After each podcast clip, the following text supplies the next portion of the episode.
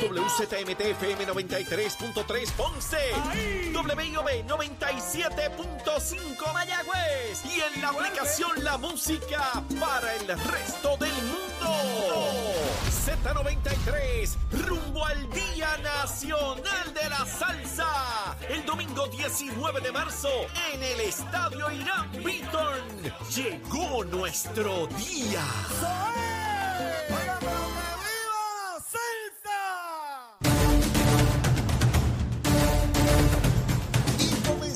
Nuestra segunda hora aquí en Nación Z Nacional. Ya está Cristian Sobrino ready para los asuntos y la quema del mismo. Pero antes vamos a los titulares con Emanuel Pacheco.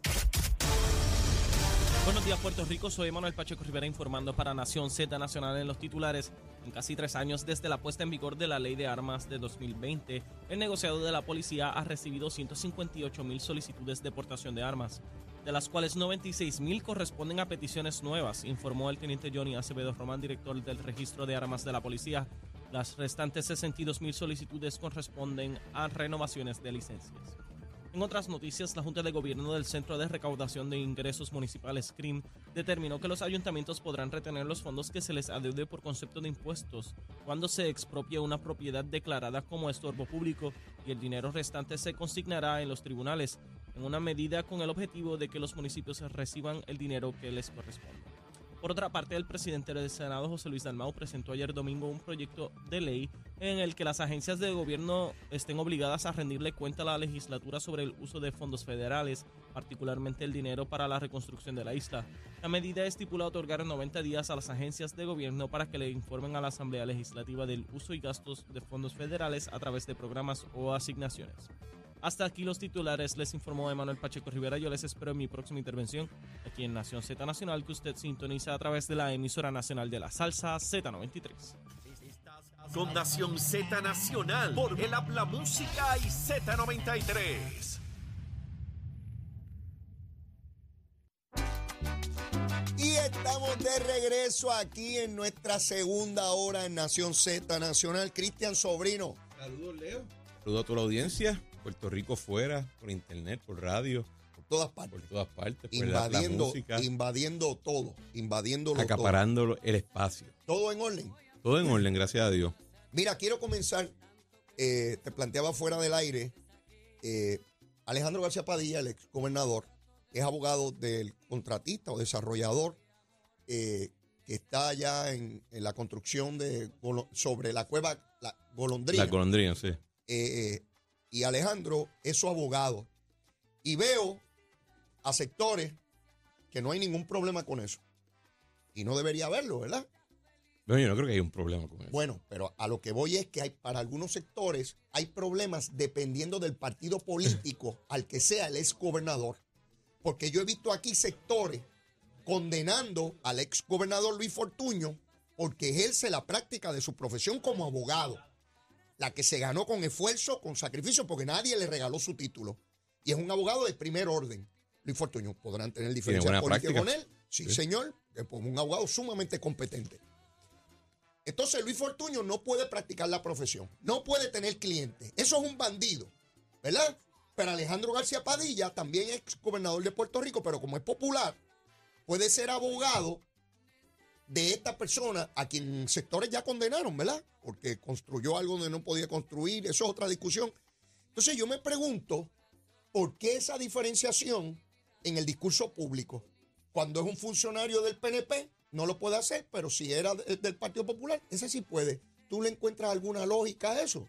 Yo creo que en realidad no es un asunto de necesariamente de partido, porque que yo recuerde, nunca hubo mucha discusión sobre a qué se dedicaban, por ejemplo, Rafael Ández Colón y Carlos Romero Barceló cuando se retiraron de la política. Y ellos tenían clientes, ellos hacían Tenían su un sinnúmero de negocios.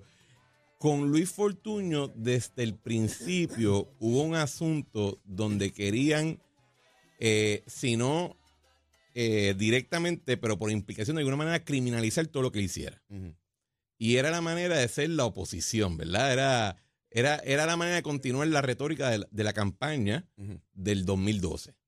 Eh, y en ese sentido, pues se, se, se, se esparció a que de momento para muchos de nosotros que somos abogados, éramos consultores, lo que sea, siempre hay esta discusión de de qué viven. ¿eh? Y, Ah. y uno dice, pues, uno trabaja, uno tiene su Ah. clientela, y uno, por ejemplo, yo me dedico a la banca corporativa, a eh, entidades reguladas, y yo tengo trabajo en los 50 estados y en Puerto Rico.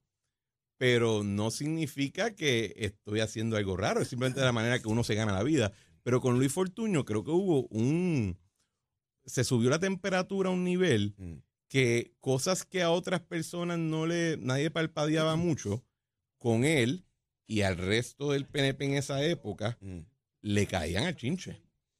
Eh, Es interesante porque ahora que lo menciona, eh, en el caso de Rafael Hernández Colón, al igual que en el de Carlos Romero, tenían su práctica Claro. eh, luego que dejaron la, la gobernación. Y yo no recuerdo, fíjate, no, quizás lo hubo en alguna instancia, pero yo no recuerdo reclamos de transparencia o de quiénes son los clientes, Para a quién nada. defienden o a quién representan. Acuérdate que con, con Luis también hubo el, el- Se había aprobado la ley de alianzas público-privadas. Se había llevado toda esta cuestión de, de achicar el tamaño del gobierno, se externalizaron muchos servicios mediante contratos de servicios profesionales. Y siempre tra- se trató de ver si encontraban de alguna manera u otra de que esto, eh, esto respondía a una narrativa. Ellos querían decir que la razón que se llevan a cabo esos proyectos no es porque en efecto era posiblemente una mejor manera de hacer ciertas cosas, Ajá. sino que había un interés, un interés privado, pecuniario detrás de todo esto, que en realidad la razón que eso se hacía era para ganar el chavo. Y en ese periodo de tiempo se busca, eso era lo que se, ese era el ataque.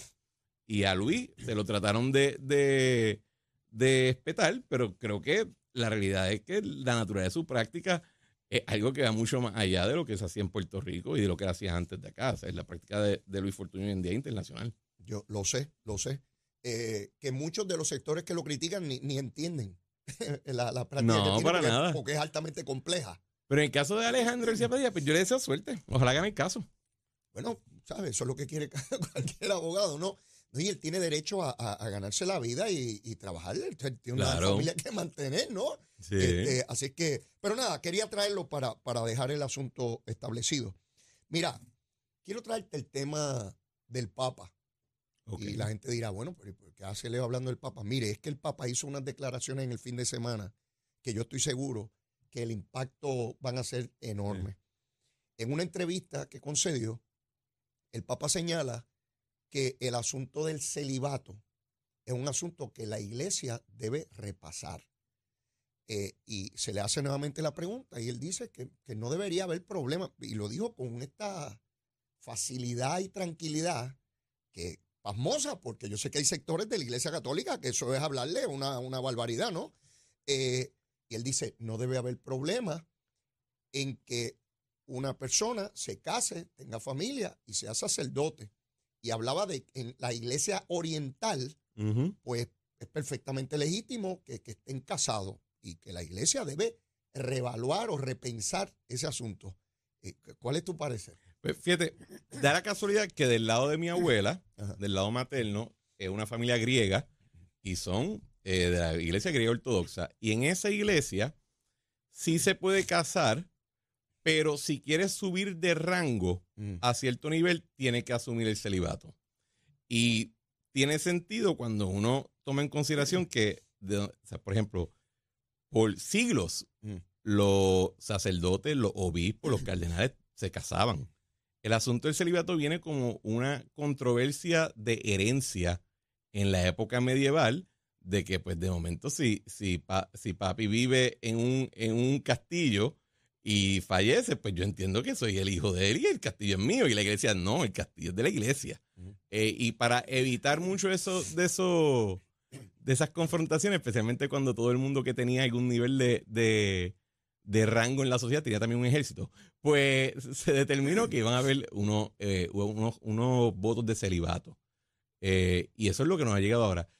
O sea, que no, esto, esto no está escrito en la Biblia, esto no es un principio religioso, no vamos a buscar ningún referente en las escrituras. No, bueno, muchos sobre- los, muchos de los apóstoles estaban casados, pero lo que, de donde viene también dogmáticamente hablando del tema del celibato es que Jesús le pedía a los discípulos, deja tu familia y ven conmigo.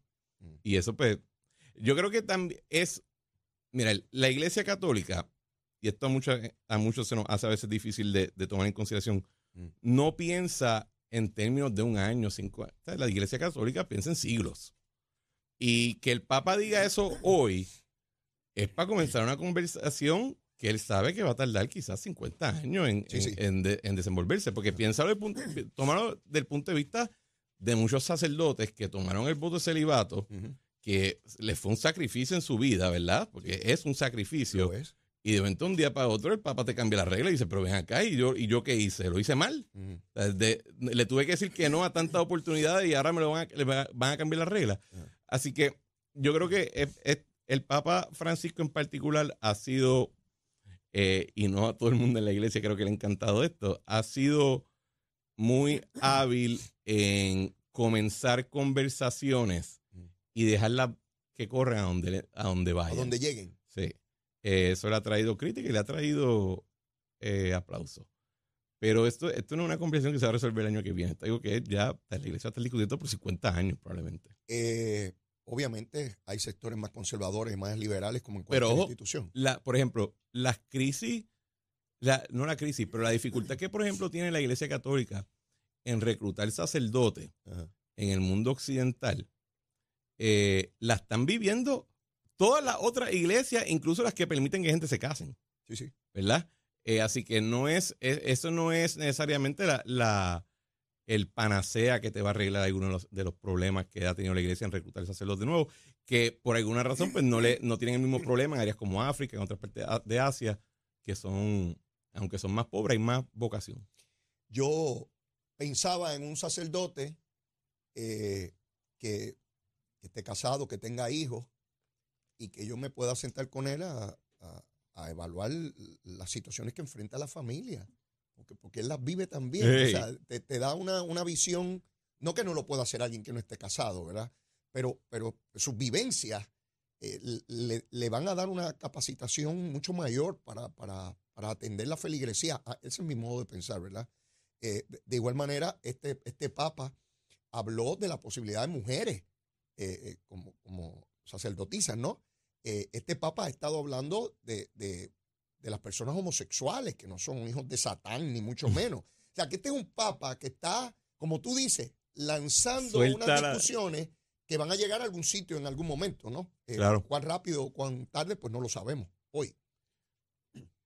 Sí, pero de nuevo, el, fíjate, el tema, el tema de ordenar mujeres sacerdotes en la iglesia católica lo veo incluso más, una conversión más larga que Ajá. probablemente el tema de, de tumbar el o hacer opcional el, El voto celibato. de celibato. Incluso también cambio de doctrina en términos de personas homosexuales. volviendo o siguiendo con el Papa, también hizo otras expresiones que no son muy comunes en él. Eh, acusó al gobierno de Nicaragua de ser una dictadura comunista, eh, de parecer al gobierno de Hitler, eh, porque como tú sabes, y aquí lo hemos discutido, en Nicaragua están metiendo presos a los sacerdotes. Hay un obispo que le han metido veintipico de años de, de Sí. cárcel.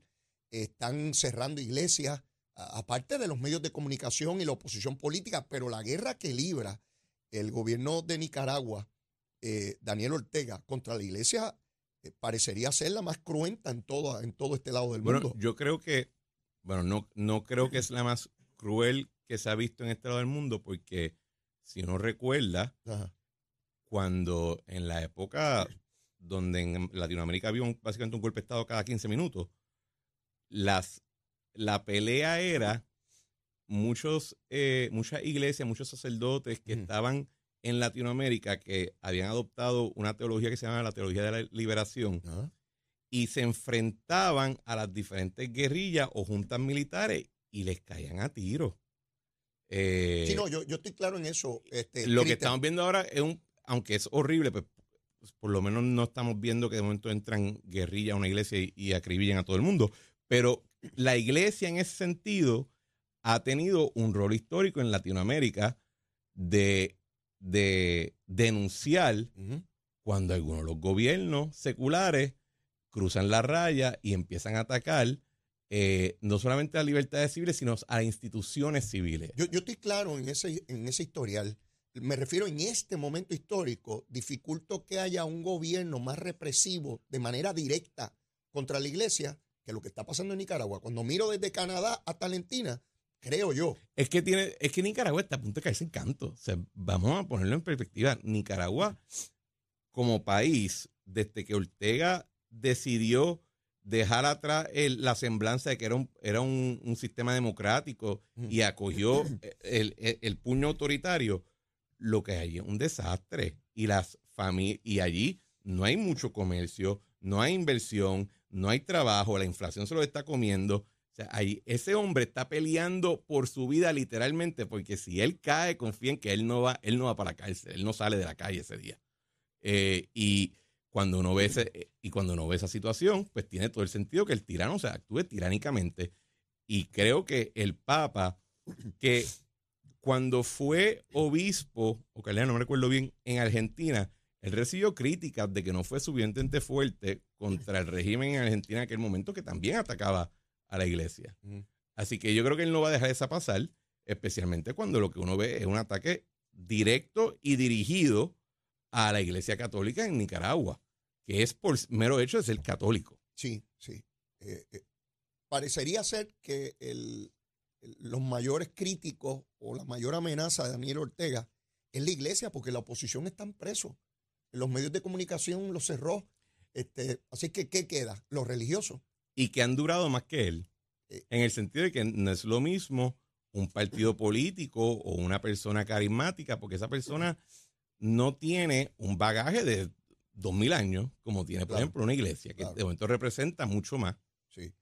Quiero ir a, a DeSantis. Estuvo en Iowa este, este fin de semana y la acogida fue espectacular. O sea, lo, y incluso los medios liberales, empiezo a verlos bien preocupados con, con DeSantis. Parecería ser como si ya DeSantis tuviera mayores probabilidades que Trump. No, no te estoy diciendo que las tenga. Pero, y entonces veo a mucha gente en el Partido Republicano como que eh, encontramos a alguien.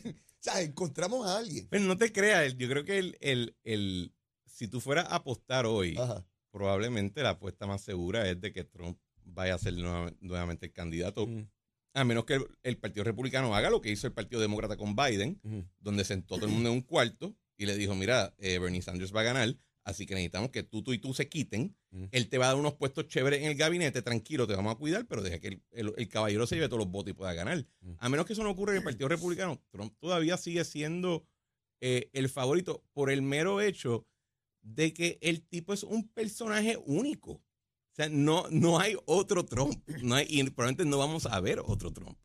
Eh, de Santis, aunque tiene cosas trompescas, tiene muchas más, tiene, eh, tiene, tiene una, vamos a decirlo de esta manera, tiene una carta de presentación que es más apetecible para alguna gente que encuentra a Trump un poquito eh, demasiado vulgar o demasiado difícil de, de tolerar en ese sentido. Pero vamos a ver qué pasa. También es lo siguiente, y a, y a mí me gusta mucho el gobernador Lisantis, pero hay que ver qué ocurre en los próximos meses, porque el, el cañoneo que reciben los candidatos presidenciales una vez declaran es, no hay nada igual en la política estatal, ¿verdad? Eh, y hay que ver si el caballo monta un equipo que pueda correr la pelea. Si él sabe nadar en aguas profundas, Sí, puede nadar en aguas profundas. porque son mucho más profundas Pero que las bien Estado. interesante, si lo piensas, si Trump y DeSantis se tiran, hay dos candidatos del mismo estado de la Florida. Porque Ah, Trump vive en. Florida. ¿Cierto es? Sí, dos vecinos. Dos vecinos. Se van a ir a disputar eso por todos los estados. Interesante. Nada, es que vi la reacción tanto de republicanos como demócratas y vi a algunos demócratas como, como, como asustados, no sé, vi, Eh, deberían tener un poquito de miedo. los vi, los vi medio asustados. Tenemos que ir a una pausa y luego de la misma la recomendación de almuerzo de Cristian Sobrino y lo que quede del cañaveral, seguro que sí, llévatela, chero. Buenos días, Puerto Rico. Soy Manuel Pacheco Rivera con la información sobre el tránsito. Ya ha comenzado a reducir el tapón en la, gran mayoría de las carteras principales del área metro. Sin embargo, la autopista José Diego se mantiene congestionada desde Bucanán hasta el área de Atorrey en la salida hacia el Expreso Las Américas. Igualmente en la carretera número 2 en el cruce de la Virgencita y en Candelaria en Toa Baja y más adelante entre Santa Rosa y Caparra. La 165 entre Cataño y Guaynabo en la intersección con la PR22, la PR5 desde Naranjito, así como algunos tramos de la 167 y la 199 en Bayamón. Además, algunos tramos de la 176, 177 y la 199 en Cupey, así como la autopista Luisa Ferré entre Montelledra y la zona del Centro Médico en Río Piedras, y más al sur en Caguas, y la 30 desde la colindancia desde Juncos y Gurabo hasta la intersección con la 52 y la número 1. Ahora pasamos al informe del tiempo. El Servicio Nacional de Meteorología pronostica para hoy la continuación de tiempo generalmente bueno y estable, con algunos aguaceros limitados en el interior de la isla durante horas de la tarde. Los vientos permanecerán del norte y noroeste de 5 a 10 millas por hora y las temperaturas rondarán en los medios 80 grados en las zonas costeras y en los bajos a medios 70 grados en las zonas montañosas. Hasta aquí el tiempo, les informó Emanuel Pacheco Rivera. Yo les espero en mi próxima intervención aquí en Nación Z Nacional, que usted sintoniza por la emisora nacional de la salsa Z93.